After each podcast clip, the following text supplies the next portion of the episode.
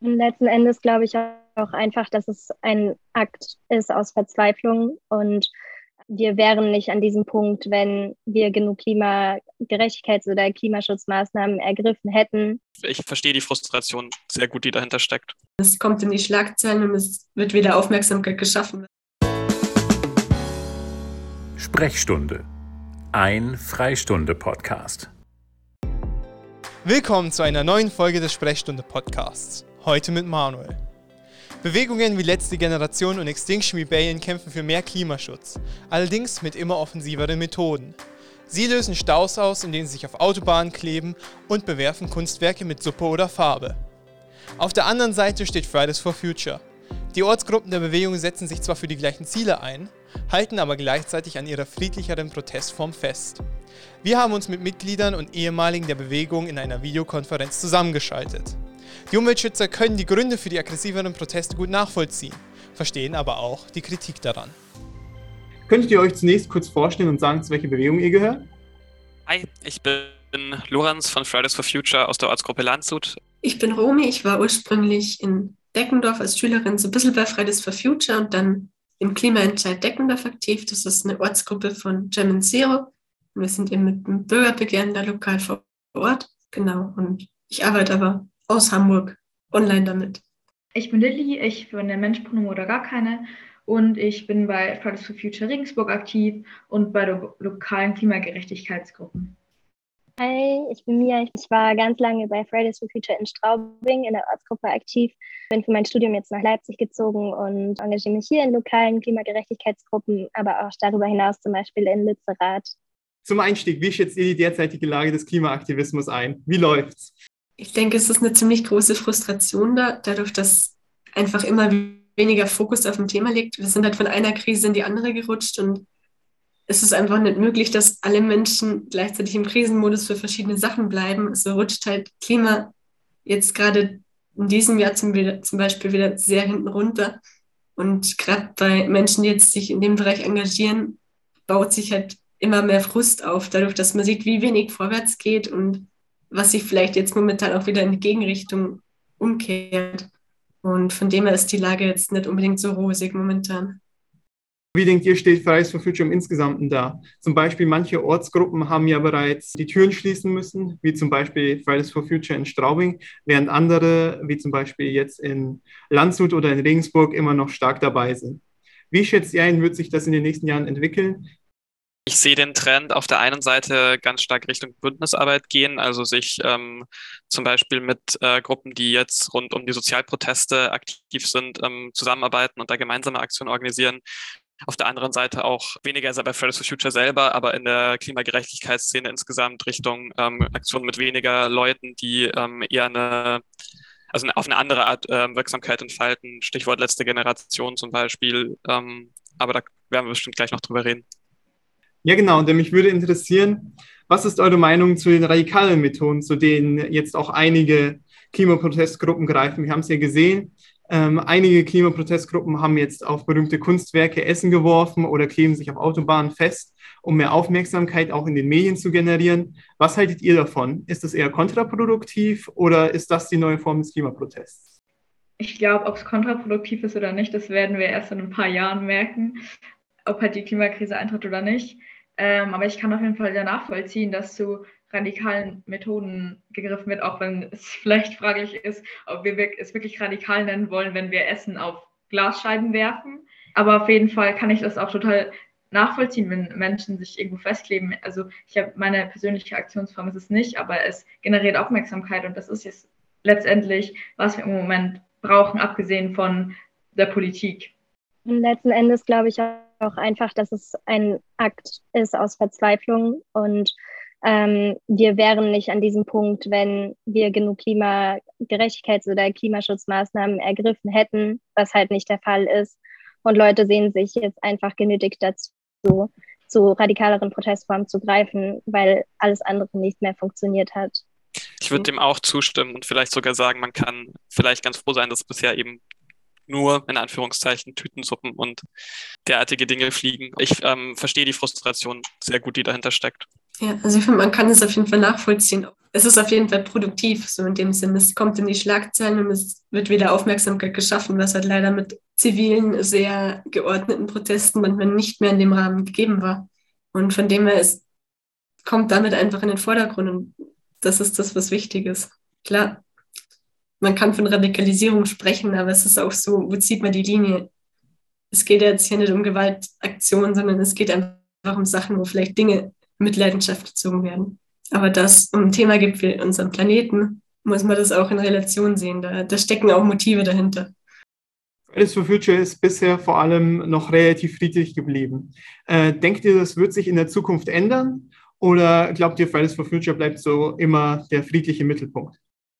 Ich glaube, das Gute an Fridays for Future ist, dass äh, die Hauptprotestformen sehr niedrigschwellige Demonstrationen sind, aber auch Fridays for Future wird äh, mal eine logische Konsequenz aus dieser Tatenlosigkeit ziehen müssen.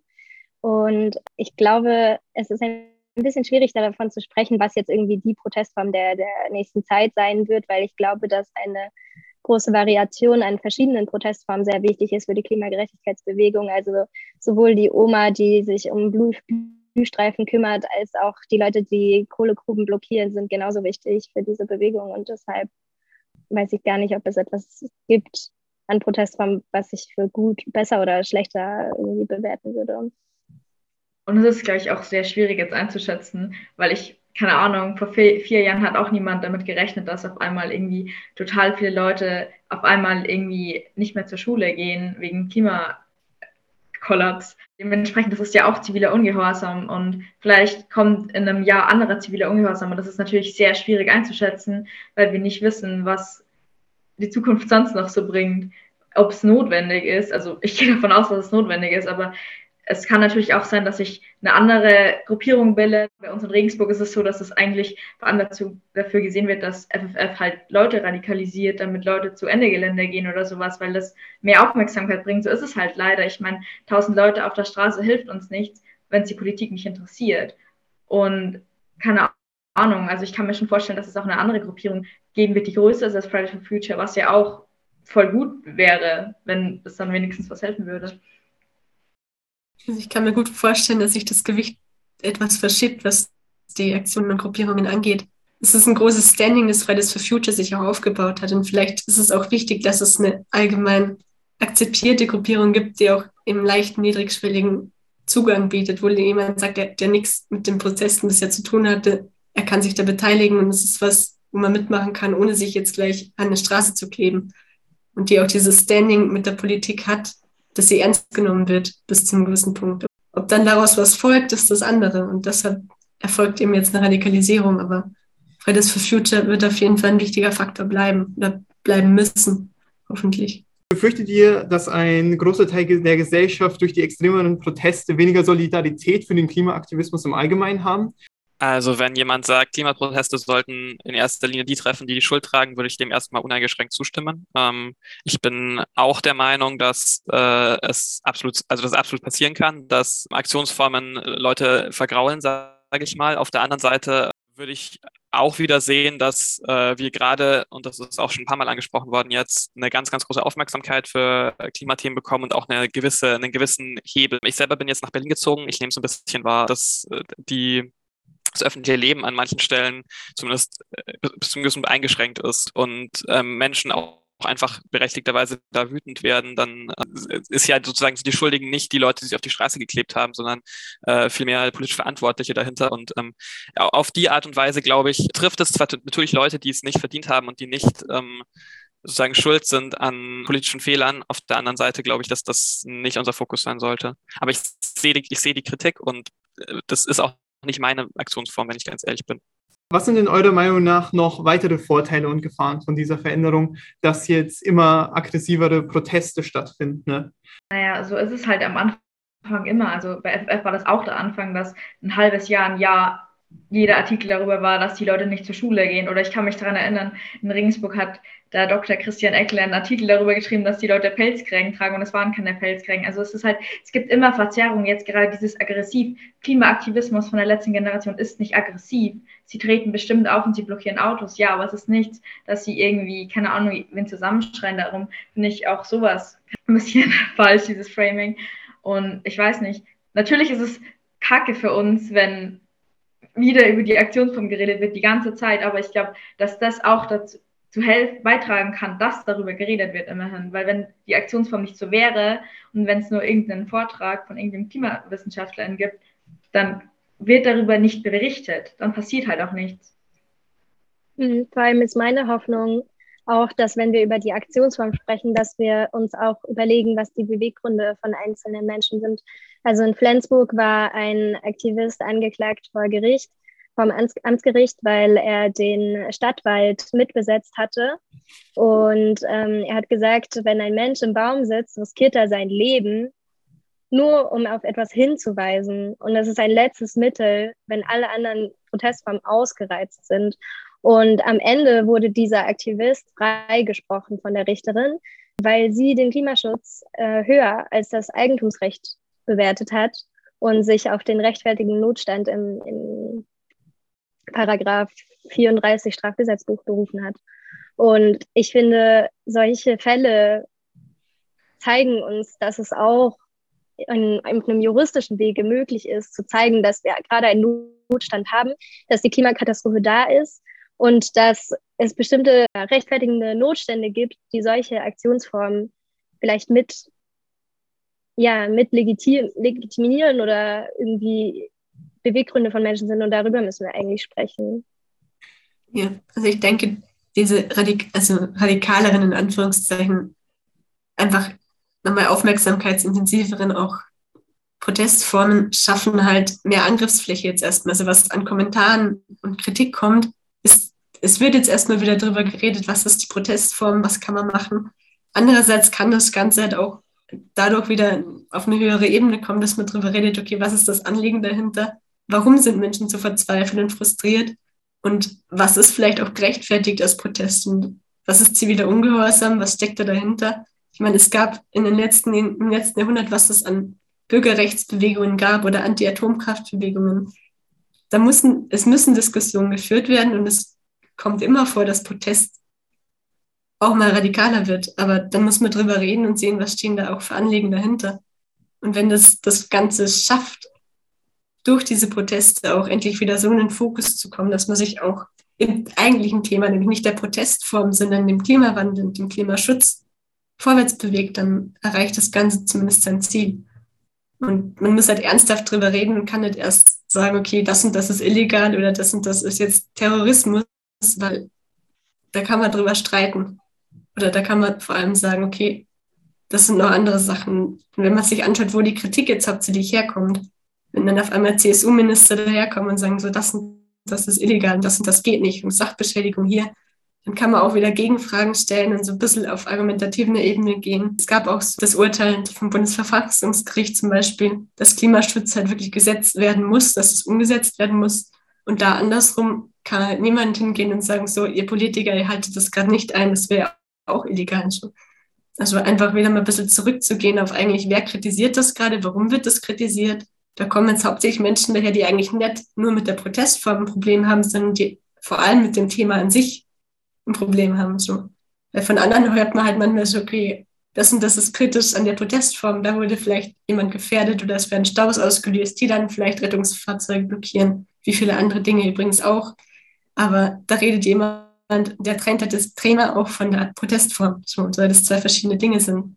Man kann jetzt nicht sagen, Klimaschutz ist schlecht, weil radikale Gruppen existieren. Ja, selbstverständlich. Ich möchte noch mal ganz kurz zurückkommen auf die Beweggründe von Gruppen wie Letzte Generation. Denn ihr habt ja unter anderem schon den Aspekt der Frustration angesprochen und dass der auch bei euch, bei Fridays for Future und bei ähnlichen Gruppen vorhanden ist.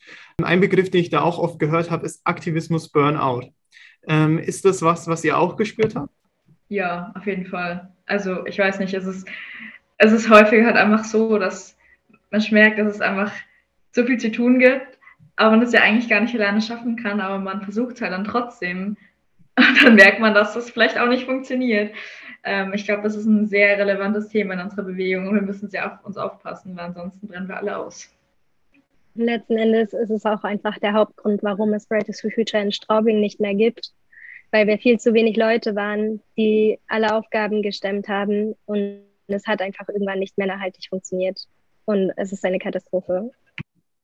Ja, für mich hat das auch was zu tun mit einer fehlenden Wirksamkeitserfahrung. Also wenn ich halt äh, mir drei Jahre irgendwie den Arsch aufreiß und dann aber halt äh, so gut wie nichts dabei rauskommt, egal ob das auf lokaler Ebene ist, wo, wo Institutionen träge und schwerfällig sind oder, ähm, sage ich mal, im größeren Bild, wo wir jetzt ähm, gerade äh, Steinkohlekraftwerke reaktivieren, das muss man sich eigentlich mal vorstellen.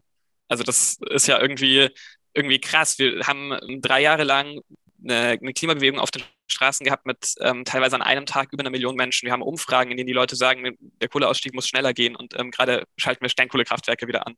Das finde ich wahnsinnig frustrierend. Und ich glaube, wenn man so eine überhaupt keine Wirksamkeit vom eigenen, vom eigenen Tun und vom eigenen Aktivismus ähm, erfährt, dann trägt das natürlich auch dazu bei, dass man, glaube ich, schneller ausbrennt. Also so geht es mir zumindest.